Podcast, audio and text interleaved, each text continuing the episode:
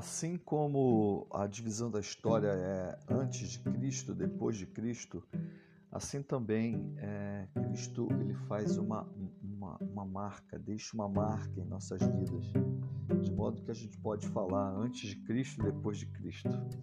É, não foi diferente com o apóstolo Paulo, é, lá na carta de Tito, capítulo 3. Ah, ele está dando ah, no final várias orientações para Tito e, e, lá no versículo, é, capítulo 3, versículo 3, ele fala: Houve um tempo em que nós também éramos insensatos, desobedientes, vivíamos enganados e escravizados por toda espécie de paixões e prazeres. Vivíamos na maldade e na inveja, sendo detestáveis e odiando uns aos outros. Então ele está, apóstolo Paulo, constatando aqui de um tempo em que ele e aqueles que leriam a carta né, é, eram insensatos, desobedientes, viviam enganados, escravizados, toda espécie de paixões e prazeres. Eles eram escravos dos paixões e prazeres e viviam na maldade e na inveja, sendo, portanto, detestáveis e o principal aqui ele fala odiando uns aos outros. Porque é, ser detestável a alguém, ser mal, ser é, é justamente você ser alguém que odeia, tá? Odeia, odeia a si mesmo e odeia aos demais. Mas é, Senhor, ele não acaba uma coisa sem colocar nada em seguida. Uh, e aí o apóstolo Paulo vai dizer é, que Deus fez uma operação quando enviou Jesus Cristo nesse mundo, de modo que ele combate todas essas coisas que escravizavam os homens com uma substituição.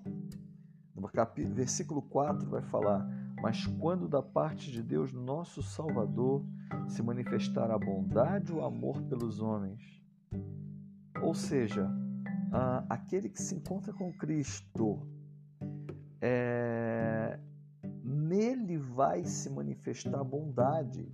Então, algo é colocado no lugar da maldade, no caso é a bondade. E o amor pelos homens.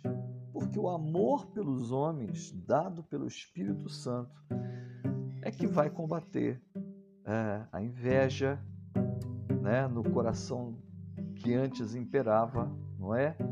Que vai combater o engano, que vai combater o ódio. Então, o, o Senhor aplica como se fosse uma vacina, um antídoto contra a doença que está no homem. Ah, portanto, é, cristãos que ah, resistem a esse antídoto, resistem a amar, porque talvez acham que achem que não mereçam.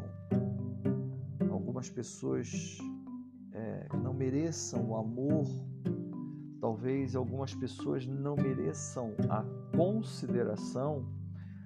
Paulo vai lembrar ainda aqui no versículo 4 que essa bondade né, é, e o amor é, é, que foi manifestada, o amor aos homens, que foi manifestada na vida daquele que se encontrou com Cristo, ah, ele vai dizer que isso aconteceu no versículo 5. Não por causa de atos de justiça por nós praticados, mas devido à sua misericórdia, ou seja, é graça, favor imerecido. Ah, ah, o, a mesmo, o mesmo amor, o mesmo favor, a mesma cura operada por Deus em nós, não foi porque nós merecíamos, mas por causa da graça, por causa da bondade, por causa do amor de Deus por nós.